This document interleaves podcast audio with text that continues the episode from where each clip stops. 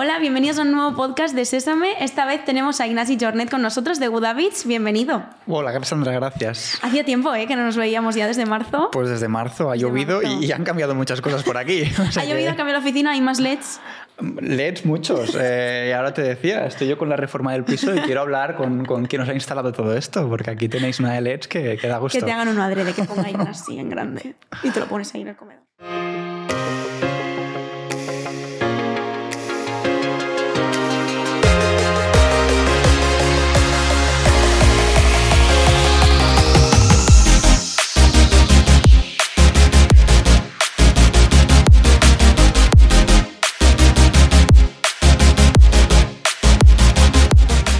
Gusta hablar mucho de fantasía, pero vamos a bajar a lo que toca, que también es el podcast. Eh, bueno, eres account manager en Guda Beach. Eh, cuando estuviste aquí en, en, HR Talks, en la segunda edición que hablamos del bienestar del empleado, estuviste hablando un poco de la importancia de la formación cuando, cuando intentamos atraer y retener el talento que tenemos en la compañía. Voy a definir un poco qué es Guda Beach de lo que tengo escrito y tú me vas contando también. Perfecto. Eh, es una startup que ayuda a otras empresas a construir la cultura del autodesarrollo, a ofrecer una amplia variedad pues, de formatos de formaciones para que los empleados puedan seguir formándose dentro de su puesto de trabajo. ¿Me confirmas que es real? Sí, no. ¿Añadirías cosas? Te, matizo un poco. Good Habits en España se considera o se conoce como startup, pero realmente detrás ya somos una empresa muy sólida, fundada en Holanda hace más de 11 años y además con presencia de un fondo internacional, con lo cual ya hemos pasado igual de, de, esta cultura más startup a esta parte más corporativa. Es verdad que los países nuevos que vamos lanzando, la cultura es muy de startup, pero con todo el conocimiento que hay detrás, ¿no? después de, de, 11 años de, experiencia. O sea que nos hemos quedado con la intensidad del mundo startup y la aceleración y el venga, venga, venga, venga, que allí vamos. Eso yo te diría que cada oficina, país local que tenemos, eh, desde montar muebles hasta, vamos, todo, todo cultura startup. Sí, sí, sí. Bueno, vamos a hablar un poquito del talento y de cómo está siendo cada vez quizá más difícil para las empresas atraer y sobre todo fidelizar. Eh, claramente ha habido un cambio de paradigma, sobre todo después de la pandemia y de las nuevas generaciones sumarse al entorno laboral. Eh, es cada vez más difícil pues, retener el talento porque las nuevas generaciones quieren ir cambiando un poquito de, ambiente y de, y de puesto. Entonces, en tu caso, habláis de formación. En el caso de Gudavits, eh, ¿es importante la formación para, para crear planes que fidelicen al talento que conseguimos atraer a la empresa?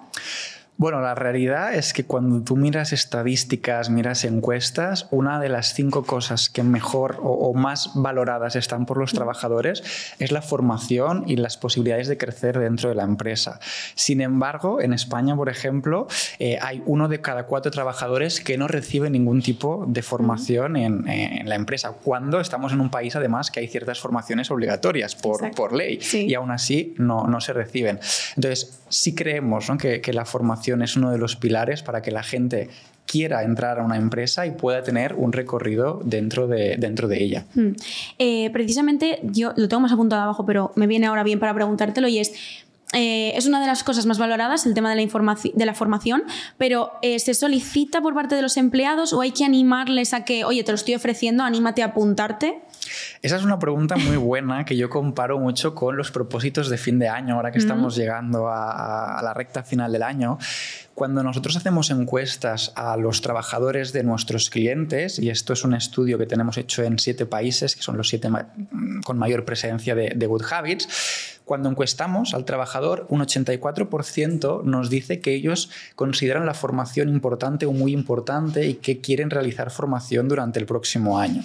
Sin embargo, cuando luego les preguntas cuántos de ellos han, se han empezado a formar, han dado un primer paso, solo entre un 10 y un 30% dan este primer paso. ¿no? Por eso lo comparo con el propósito de decir, mm. oye, me voy a apuntar al gimnasio, voy a estudiar inglés, que todos lo decimos, mm. pero luego muy poquitos lo hacen. Entonces, lo que vemos es que cuando realmente conseguimos que la gente cumpla este propósito, es cuando les ayudamos desde la empresa, sobre todo a nivel cultural. Y ahora, si quieres, pues iremos viendo algunos, algunos ejemplos de cosas que se están haciendo para poder involucrar al trabajador. O sea, a modo resumen, lo piden, pero luego no lo hacen. Exacto. Y también creo que a lo mejor puede depender un poco del ritmo de trabajo que lleve, que lleve la propia empresa, ¿no? De, también por tu parte intentar encontrar un poco, vale, el ritmo de trabajo de mi empresa es este, pero necesito encontrar los huequecitos para dedicarlos a seguir formándome. La realidad, Sandra, es que nosotros, cada empresa que visitamos, y vemos mínimo, pues entre 20 y 30 empresas a la semana, todas se creen únicas, con una realidad, y bueno, que todos tienen mucho trabajo, o que el trabajo es en remoto, o que el trabajo es en presencial. Todos lo tienen muy complicado para formarse, pero luego cuando entras en detalle, vemos que todo el mundo tiene 5 minutos al día para poder eh, dedicar ¿no? a, su desarrollo personal. Y nosotros en Good Habits creemos que, el hábito hace el maestro, ¿no? como, como se dice. Entonces, solo pedimos que cada uno dedique cinco minutos al día a mejorar en, su desarrollo personal. y todos podemos. Que al final empieza por uno mismo. En todos los sentidos en la vida. Empieza por uno mismo y nosotros lo que queremos es que hay que ayudar a mm. impulsar, ¿no? Pues a través de los managers, a través de la, de la propia organización. Eh, luego lo vamos viendo, ¿no? Pero hay empresas que, eh, por ejemplo, lo compensan. Dices, oye, pues si tú realizas X horas de formación al año, te lo compensamos con un día libre de vacaciones. Eh, esto igual hay que hacerlo los primeros tres años y luego ya la cultura está creada y a lo mejor el día libre ya ni, lo quieren porque ya tienen el, hábito ¿no? de, formarse en su día a día. Pues sí, es, la verdad que lo de los incentivos es una, es una buena técnica en todo. En, y en, información, en información encima, pues oye, te llevas también pues otra parte para ti, que no es a lo mejor tan económica ni tan de tener un día libre, pero es importante. Em, precisamente, un poquito hablando también de talento y de la situación externa del sector, em, este año se estaba hablando mucho de la gran renuncia en, Estados Unidos. Pero es la crisis del talento que estamos teniendo ahora un poco la gran renuncia que va a venir ahora para 2023. Es un nuevo tema.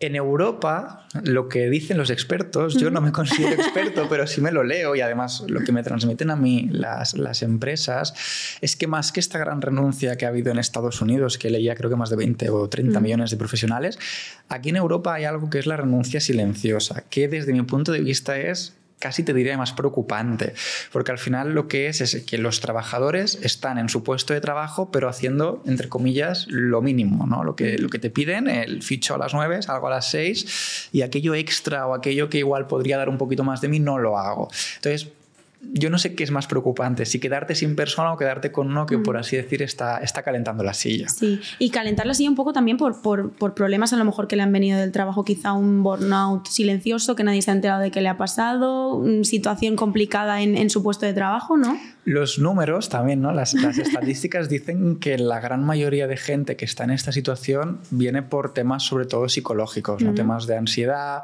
eh, temas de depresión. Entonces parece ser que sí que es esta la temática. Luego cuando miras si ha sido post-COVID, si ha sido antes del COVID, sí que parece que ha habido un antes y un después y se relaciona mucho con, con el post-pandemia. ¿no? La gente pues, ha tenido que adaptarse muy rápido a nuevos escenarios, han empezado a valorar más eh, el tiempo libre. Eh, entonces, bueno, es, es, mm. es, difícil ¿no? encontrar el equilibrio. Y al final la salud mental también está siendo un nuevo topic para las empresas, centrarse un poquito en que hay que cuidarla también. Es un básico, es un mm. básico. Eh, yo creo que cualquier empresa que quiera realmente tener una, una fuerza, ¿no? Un, colectivo de trabajadores tiene que apostar tanto por la salud física como por la, por la salud mental, es muy importante.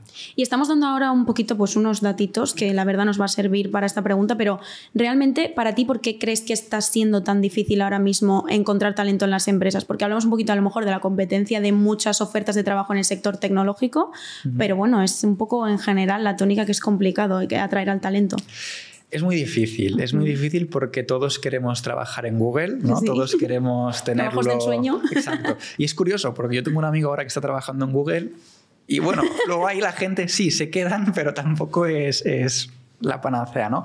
Yo creo que este es un poco el, problema. Todos tenemos grandes aspiraciones, todos queremos empezar una empresa y a los dos días sería el VP de marketing, ¿no? Entonces falta tener, yo creo, un poco la parte más de, gestión de expectativas de cada uno.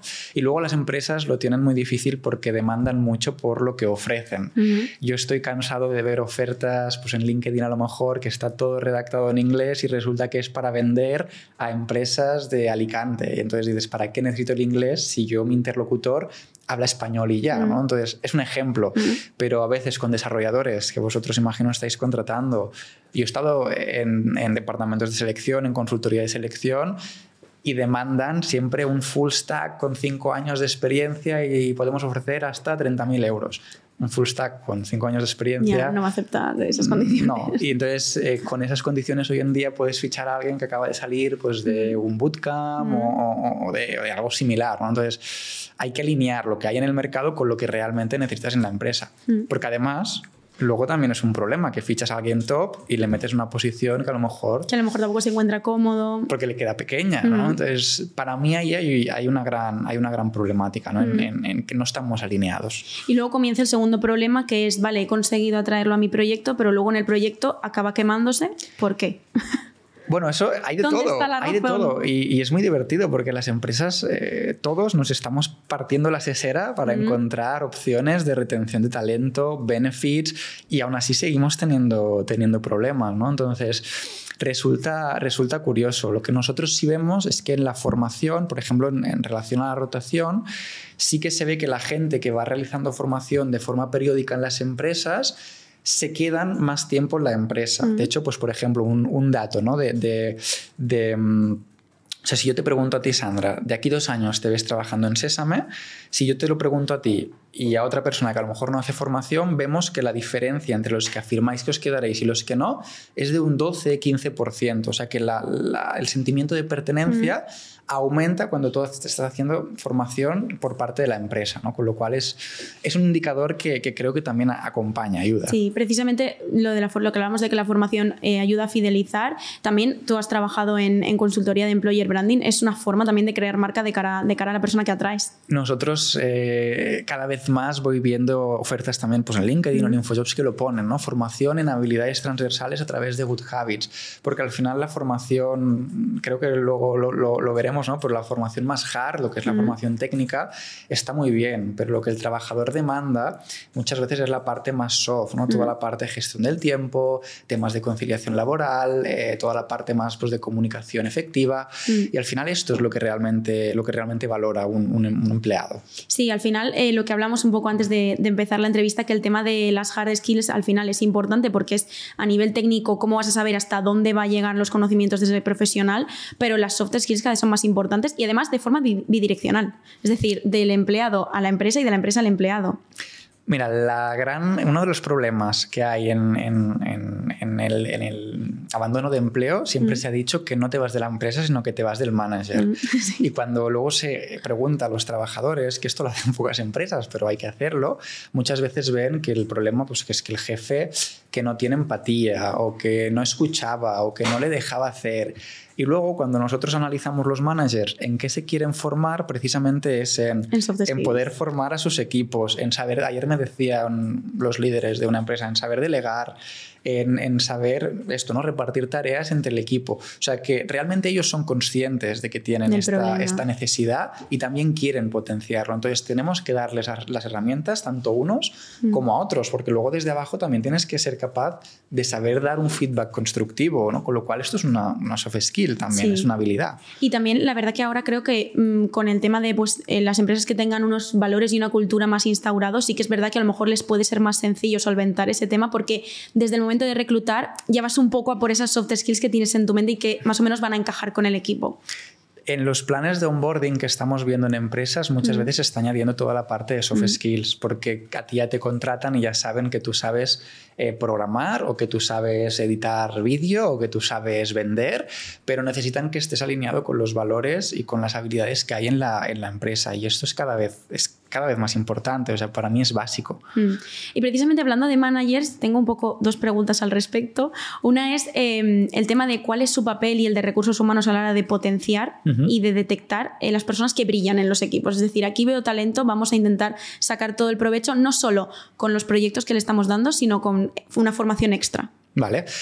Aquí nosotros creemos que, el manager es vital en el mm. ciclo de vida del empleado. De hecho, todos los planes que nosotros lanzamos con, con, clientes, por ejemplo, les decimos, si queréis tener éxito, tenemos que involucrar a los responsables de equipo, a los managers, porque ellos son los que tienen eh, el día a día, ¿no? son los que tienen la relación con el, con el trabajador y son quien va a poder ir detectando pues, de qué pie coge a uno, en qué es brutal el otro y cómo podemos ir creando esta parte más de, más de equipo.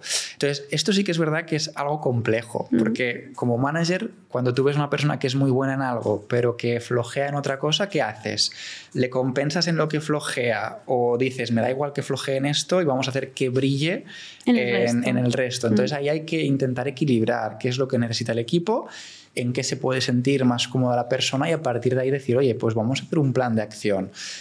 Tú quieres, eh, no sé, Sandra, tú ahora que hablas mucho en público, yo no sé si cuando entraste en Sésame te gustaba o Me he te soltado costaba, más ahora, soltado. las cosas como son. Pues a lo mejor a ti te preguntan y te, te gusta, ¿quieres hacerlo? Sí, pues oye, vamos a, a formarte también. Mm. Lo tuyo ya es otro nivel, ya sería casi en, en teatro, ¿eh? Ya va, sería- pero no, al final Sí, sí, encontrar, sí. oye, pues vamos a ayudarte a que puedas llegar donde quieres. En cambio, tú a lo mejor antes hacías otras cosas que igual no te motivaban tanto y por eso no brillabas, entonces igual hubiera sido un error decir, pues Sandra, quiero que tú... Tienes que aprender más de tienes esto, que sí sí. Mm. aprender a eh, marketing de producto y tú, pues es que esto no me gusta. Pues sí hay gente que igual le gusta hacer la, la parte. Entonces hay que encontrarlo ¿no? y, y intentar hacer un plan de acción personalizado para cada uno. Luego es verdad Mm. que esto en una empresa pues, de 200, 300 personas se puede hacer. ¿Qué pasa con empresas Con de 1.000, corporates 5.000? Pues hoy en día la tecnología lo permite. O sea, Mm. hoy en día tienes inteligencia artificial, tienes assessments online que al final te hacen un test.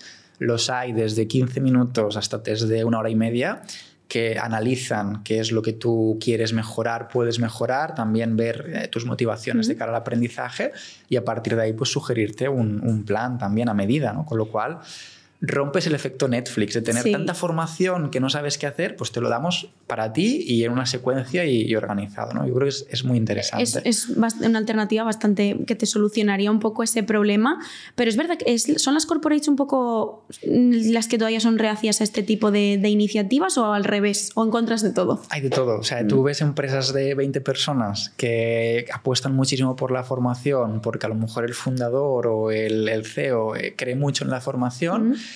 Y también las hay de 5.000, 10.000 personas. Y luego hay empresas pequeñitas que dicen esto no sirve para nada y como mucho pues les doy un curso de X para que no se quejen. O sea, hay de, hay de todo. No, no te sabría decir ¿no? con, exactitud. Ya. Es verdad que, claro, las corporate pues tienen mucho más presupuesto, tienen muchas más iniciativas por lo general, pero luego hablas con empresas que dices, Buah, deben tener de todo y, y están haciendo poco o nada. O, ¿no? Entonces, Sí.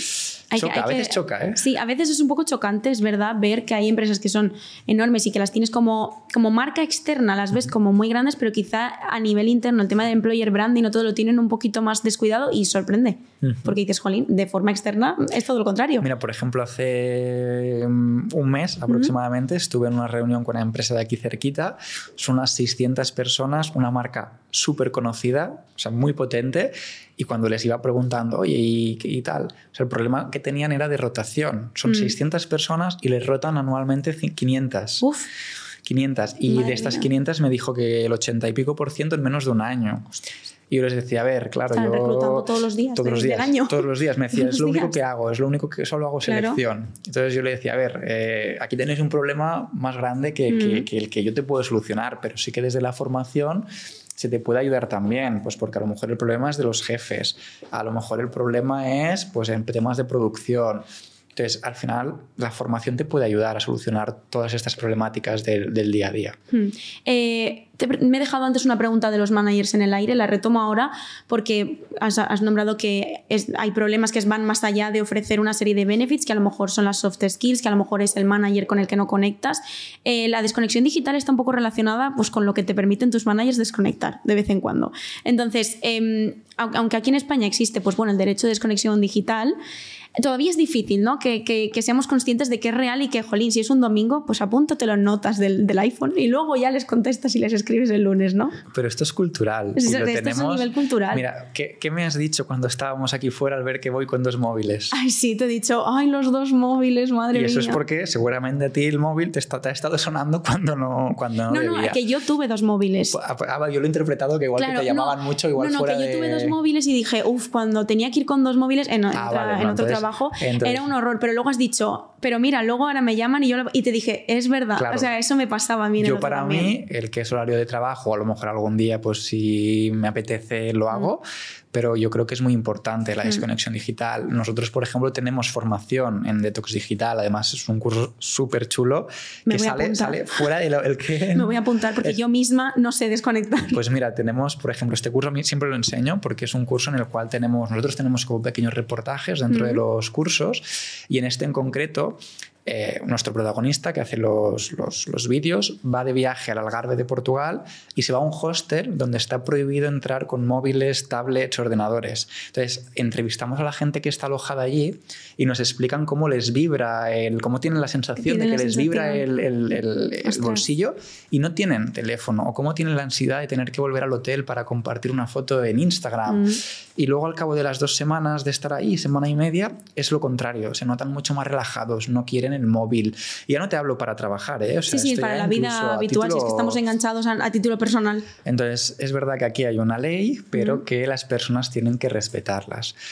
Es difícil cuando tu manager te dice, pues me tienes que contestar o, lo que sea, pero bueno, si, si, esto es así, igual no estás en el sitio que, igual no estás, deberías. Exacto, igual no es la cultura que a lo mejor tú quieres no con la que no encajas en ese aspecto. Pero bueno, eso ya lo valora cada uno individualmente. Cada uno, eso ya.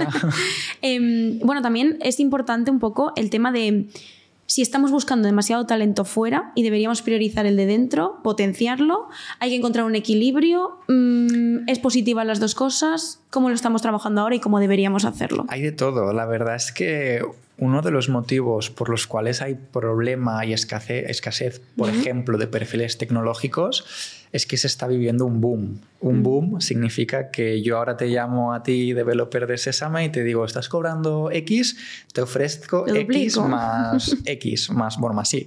Entonces, esto ¿no? Cada vez está hinchando, eh, es una burbuja. Mm. Entonces nosotros estamos viendo que hay, hay, empresas, ¿no? Hay clientes nuestros y empresas que no son clientes que dicen, oye, no queremos contribuir a esta burbuja mm, salarial ¿no? en estos perfiles vamos a intentar retener el talento dentro, formarle dentro y tratar de ser lo máximo competitivo posible.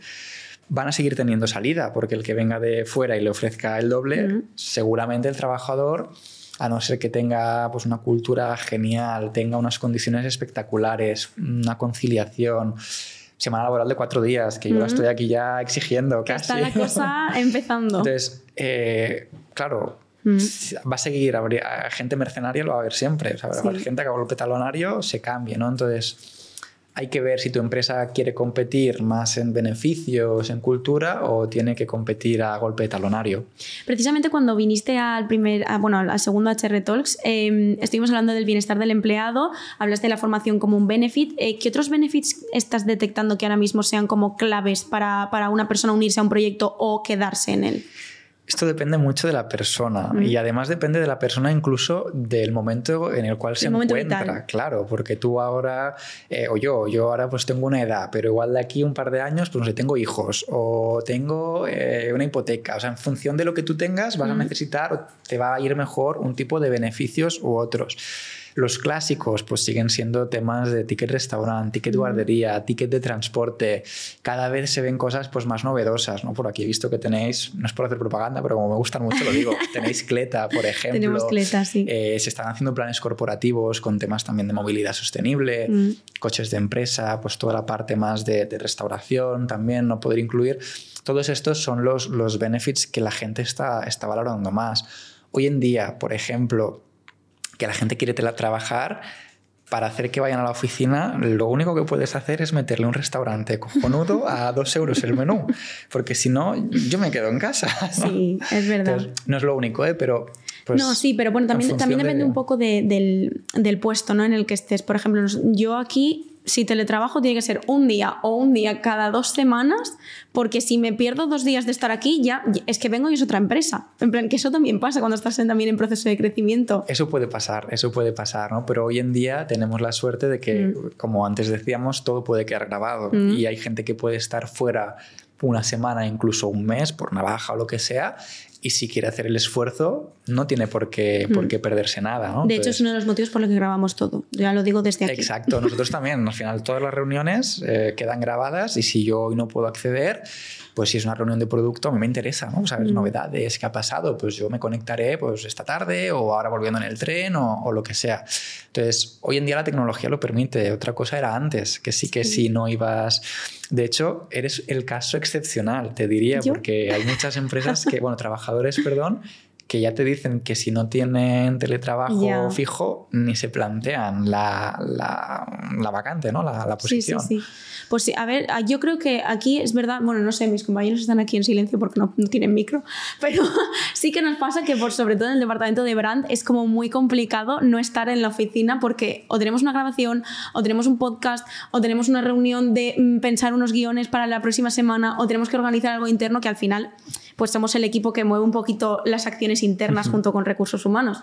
Entonces, sí que es verdad que todo el mundo lo dice y digo, jolín, yo es que ni me lo planteo, en plan, tengo un trabajo que ni, ni me surge. Hay que pensar que depende del trabajo, obviamente, ¿no? Tampoco, pues imagínate, en una planta de producción, mm, aunque no, les no, claro, mucho, pues no, puede, no, pueden teletrabajar. Lo mismo vosotros, ¿no? Si mm. tenéis que estar... Pero sí que es verdad que, bueno, lo positivo es la, flexibilidad que te ofrezcan, ¿sabes? Porque yo, por ejemplo, ayer estaba mala y si no hubiera, no hubiera podido teletrabajar. mala que, tienes, Sandra. No, no, estaba mala. No es nada peligroso. Estoy bien. No, me hace falta mascarilla ni nada. Está todo correcto. Pero, no, sí, pero eh, no podría haber trabajado. En realidad la palabra no es teletrabajo, es flexibilidad. Pues si hoy tú tienes que ir al médico, Exacto. Eh, pues yo a lo mejor hoy me quedaré un poquito más por la tarde, mm. pero ya no por las horas, sino porque yo hoy tenía planificado hacer mm. esto y si no me ha dado tiempo porque me he organizado mal, me ha salido un imprevisto, pues oye, lo largo. Y entre que voy a la oficina y todo es que voy a perder tiempo. Has hablado antes de la individualización de la, de la formación. Em, vamos a por eso, vamos a poner el foco en, en, individualizar los planes o todavía funciona un poco el yo abro clases de X para todo el mundo y quien quiera se apunte. Eso funciona y funciona mucho y demasiado. Y luego, ¿qué pasa? Mira, yo ahora, por ejemplo, estamos en una época del año que la mayoría de departamentos de recursos humanos están haciendo lo que se llama la, la toma de necesidades. ¿no? Entonces, entrevistan normalmente a los managers y preguntan, oye, eh, ¿qué, ha, fallado este año? ¿Qué quieres mejorar de tus equipos? Yo siempre digo, esto tiene un problema muy grande. es que al final los managers son personas y no se acuerdan de lo que ha pasado en los últimos 12 meses.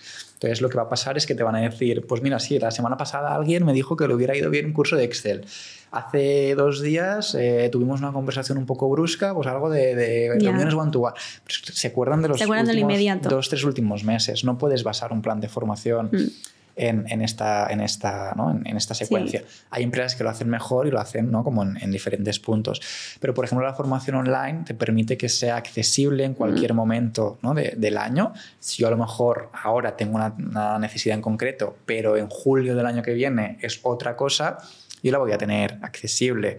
Luego también hay que hacer la formación divertida. Eh, sigue habiendo formaciones, no sé si hacéis mucha formación en Sésame, pero sigue habiendo formaciones que cuestan de digerir. A veces te meten ahí un PowerPoint y se quedan tan anchos o te viene un formador que tiene menos gracia que sí. sí. que aquí intentamos que la persona sea lo más cercana posible y también pues que las clases, por ejemplo, cuando vamos a inglés, nuestro profesor Luke, que desde aquí le mandamos un beso porque le, adoramos. Pues Luke, súper bueno porque no eres la segunda que me lo nombra. Ay, Luke es lo más, es que es, lo más, porque además tú vas a clase de inglés con él y él es de, de Gales, si no me equivoco, em, y vas a clase con él y te pones a hablar pues de que me voy a un concierto este fin de semana. Y así es como aprendes inglés. Y es que de verdad, porque es, es, el inglés que vas a utilizar cuando luego vayas a hablar a un país que hable inglés o que hable otro idioma y el principal sea el inglés, o sea, es que es así. No, yo no te voy a contar el verbo to be, claro, no, te voy a contar mis planes. así es, así es. Y nos ayuda a preparar presentaciones también, o sea... Claro, claro solo una crítica hacia, hacia Luke, por ejemplo. No, no, es hacia él, ¿eh? Pero Yo saco uñas, ¿eh? Por Luke, ¿no?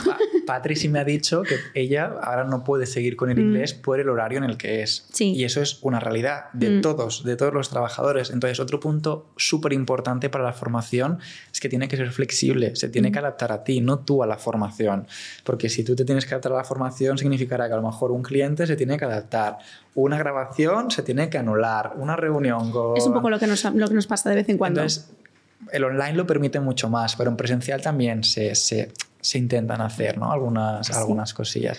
Pues lo aquí le damos este tip a Exacto. Lo más importante, que también lo has dicho, la, información, la formación tiene que ser relevante. Mm. Porque si tú estás haciendo el 2B cuando... Ya me lo sé. Ya, bueno, ya te lo sabes, o que no te va... No, no voy a aportar. Yo siempre lo digo, yo he estado en una empresa haciendo formación de inglés y me estaban todavía haciendo pues lo mismo que cuando tenía 15 años, que te mm. daban la lista de los muebles, de la habitación. Y digo, a ver eh, que está muy chulo, está muy bien aprenderlo, pero no me aporta nada ni a nivel profesional ni casi te diría personal, ¿no? O sea, tiene que ser enfocado a tu día a día, que sea real, que sea lo que necesitas de verdad. Sí que hay una flexibilidad a la hora de cómo enfocamos las clases. Es verdad que unos llevamos libro, otros llevamos solo conversación, o sea que eso, punto positivo a mejorar la flexibilidad. Yo desde aquí, Luke, un beso, te lo mando para que tú cuando quieras te veas el podcast y reflexionamos juntos si quieres. Em, bueno, hemos hablado mucho de la, de la, situación que está viendo ahora mismo en España con el talento. Hace unos años hablamos de fuga de cerebros. ¿Seguimos hablando de eso o es un poco ya una, una situación más de competencia o seguimos yéndonos fuera de España a buscar trabajo? Eh, sigue pasando. Mira, mm. eh, esta semana ha salido, bueno, creo que ayer fue, salió en las noticias que va a haber una huelga de sanidad en Cataluña Cataluña día o 24 y 25, 25 y 26 de enero, porque siguen sin tener profesionales, mm. siguen con sueldos muy por debajo de la media, siguen haciendo más horas de las que en principio tienen por convenio, etcétera, etcétera, etcétera. Mientras esto pasa en España, un amigo mío que vive en Dinamarca acaba de publicar un artículo diciendo que Dinamarca abre los brazos así a los médicos españoles, les da lo que quieran y más. Entonces, sí, sigue habiendo una, una, fuga de talento, perfiles de investigación, perfiles médicos, eh, perfiles de mm, asistenciales, tecnológicos, restauración. Nadie quiere trabajar en restauración en España porque te dicen, te voy a pagar 20 horas, vas a cotizar 20 horas, pero vas a trabajar 60 y te voy a pagar con suerte 40. ¿Quién quiere esto? Entonces, tú te vas a trabajar de camarero al restaurante más chungo de Francia y tu sueldo es el triple de lo que vas a cobrar aquí en uno bueno, en uno mm. decente. Entonces, sí, pasa, pasa. Es un poco un tema, un tema, estructural que hay que tratar. Sí, porque en realidad ya ni siquiera la formación lo salva. Hay, mm. hay cosas que ya eh, ni, ni que pongas unos beneficios brutales, ni que hay cosas que es que son básicas. Tú tienes que poder pagar pues, tu alquiler o tu mm. hipoteca, si tienes hijos, una guardería. Al final que trabajar no te salga de ver. ¿Qué pasa? Es ¿Qué que pasa es triste, pero pasa. Entonces, sí, eso es, eso es estructural. Sigue pasando y, y yo creo que seguirá pasando se está empezando a subir el salario mínimo, pero sigue estando muy lejos de nuestros vecinos. ¿no? Y en el punto que en, el, que estamos a nivel económico, eh, ¿ves posible que se vaya introduciendo a nivel nacional la idea de la jornada de, cuatro días que has nombrado antes? Se está empezando, se está empezando. Creo la primera empresa, no sé si fue Valenciana la que lo hizo. En es que en Valencia se está impulsando ahora a nivel institucional desde el pues ayuntamiento. Entonces, por eso digo, a ver si pueden ir los tiros un poquito por, por intentar compensar por ahí. En Barcelona, por ejemplo, la más, la que ha tenido un poco más de revuelo porque es grande ha sido desigual. Mm. Entonces, sí, se ha ofrecido trabajar cuatro semanas a cambio de reducirte el salario, no sé si era un 10 o un 15% ahí ya tienes que valorarlo tú. ¿Te vale la pena? ¿No te vale la pena? Mm, ¿Va a ser real esta, este trabajo de cuatro días o realmente...? Porque hay algunas que te dicen, sí, van a ser solo cuatro días, pero en vez de ocho horas van a ser diez. Ya, y lo compensas. Haces en un día la jornada que harías porque acaba siendo cuatro días más intensiva, un viernes, pero empaquetado en los otros hay que verlo. Yo, yo lo veo mucho el futuro. Si lo mm. pensamos, nuestros bisabuelos trabajaban siete días a la semana. Sí, ya nuestros abuelos seis, nuestros padres y nosotros cinco. O sea, nos toca a nosotros ya ir al cuarto, a los cuatro, ¿no? Sí, y también un poco entrar en el debate de hasta qué punto quitarme un día es quitarme mm, dinero porque se supone que voy a hacer menos, valorar. Claro, porque eso es otra. Obviamente, si a ti te están diciendo trabajarás cuatro, pero te exigimos la misma productividad, no me puedes quitar el dinero. menos.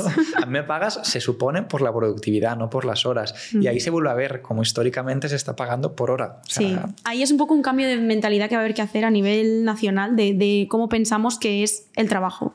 Es estar en la silla así las horas que me tocan, aunque haya hecho lo mismo en dos horas que en ocho, o o, premiar la productividad. A ver, a, los trabajadores, ¿no? a, los, a los currantes, que somos nosotros los que, estamos aquí, la productividad. se nos paga por hora al final. ¿no? La nómina es 40 o 35, las que sean, X euros hora, tienes tu nómina. Hay poca, bueno, hay, bastante gente, pero yo creo que la gran masa ¿no? es, es asalariado, que al final es, es, por hora. Cambiar esto yo creo que será, será muy, muy complicado.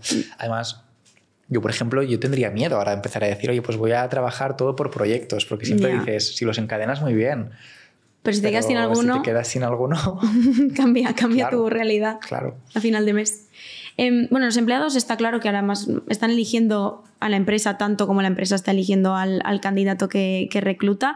Em, con todo lo que hemos hablado, diríamos que a lo mejor el futuro del talento y de esta crisis que se, está, que se está produciendo en torno al talento está en manos de esas empresas que de verdad se están preocupando por cuidarlo y por atraerlo? ¿O, o al final esto va a ser el mejor postor? Eso eh, está por ver, porque se está viendo, yo mm. creo, porque sí hay empresas que apuestan mucho por, por cuidar al trabajador. Por ejemplo, nosotros lo tienes, eh, lo, habíamos comentado antes, ¿no? Si, si, no me equivoco. Eh, nosotros estábamos trabajando, por ejemplo, con, con Ferrer, que es una farmacéutica, que ellas han creado un espacio de desarrollo personal continuo y dentro de este espacio de desarrollo personal continuo ellos tienen en mente que a lo mejor un trabajador X mañana se va, pero quieren que se vaya siendo mejor de lo que entró, ¿no? O sea, que el paso le enriquezca a las, enriquezca a las personas. Yo creo que esa es la dinámica que tendríamos que, fomentar en las empresas, mm. porque a veces sigue habiendo esta cultura de decir, vale, yo te formo, te formo, pero si te formo te quedas, ¿no? Y si, y si te vas, eh, prefiero no formarte porque entonces te vas a otro sitio con lo que yo te he enseñado. Mm. No, porque mientras yo esté aquí, yo soy parte de esta empresa, yo estoy produciendo, yo estoy trabajando para esta empresa y, todo lo que me formes va a ser mm. positivo para mí y en repercusión para la empresa. ¿no? Entonces, sí, es un poquito respetar y asumir que hay un ciclo de vida del, del, empleado y que durante este ciclo pues, va a dar lo mejor de sí para tu proyecto y luego ya, pues se va, veremos lo que pasa. Yo siempre digo que si algún día yo soy, eh, tengo una empresa o dirijo una empresa, igual que hay un departamento de, de selección, va a haber un departamento para salir.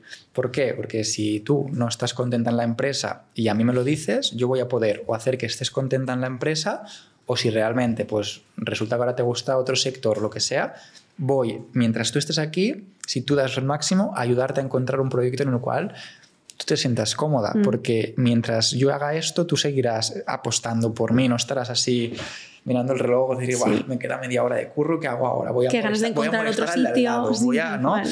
No, pues yo creo que tiene que ser más, más mutuo y no tener miedo de que uno entre, uno salga. ¿no? Entonces, Hacer las salidas más naturales. Más naturales, incluso ayudar. Es que a veces hay gente que se queda y está allí y lleva 10 años y, hay gente en la empresa que dices que yo no sé por qué sigue aquí.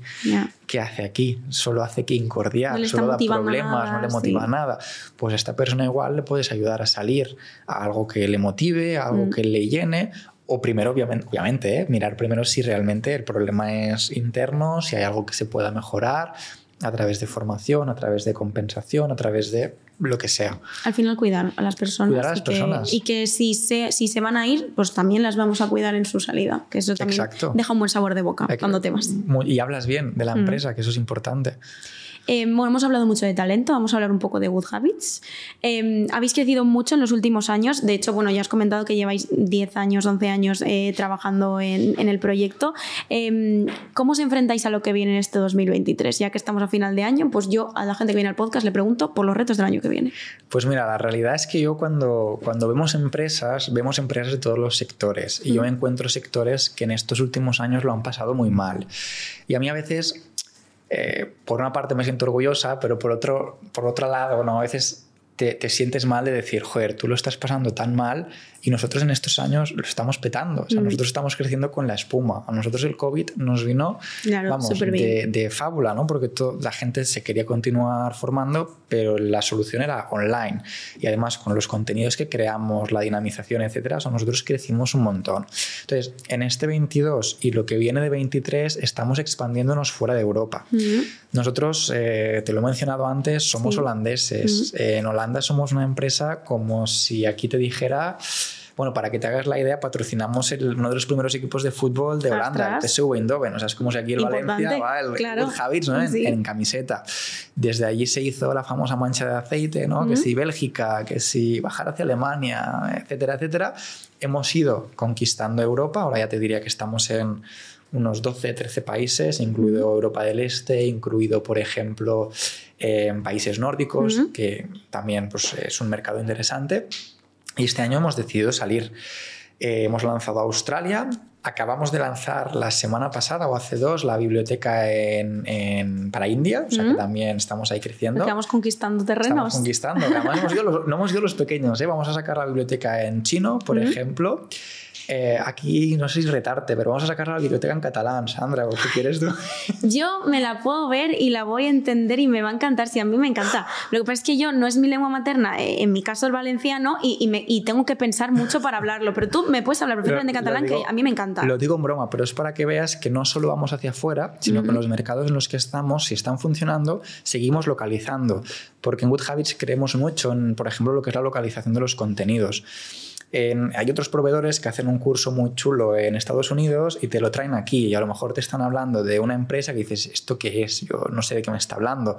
O te habla un profesor de Harvard que a lo mejor es súper conocido allí, mm. pero aquí no sabemos quién es. ¿no? Pues Good Habits buscamos que eh, pues tú como persona de Valencia o yo, ¿no? de, de, de españoles al final, mm reconozcamos ¿no? lo que hay dentro del, del, curso. Entonces, cuando Good Habits crece, también luego pues, trata de potenciar los lugares en los que está.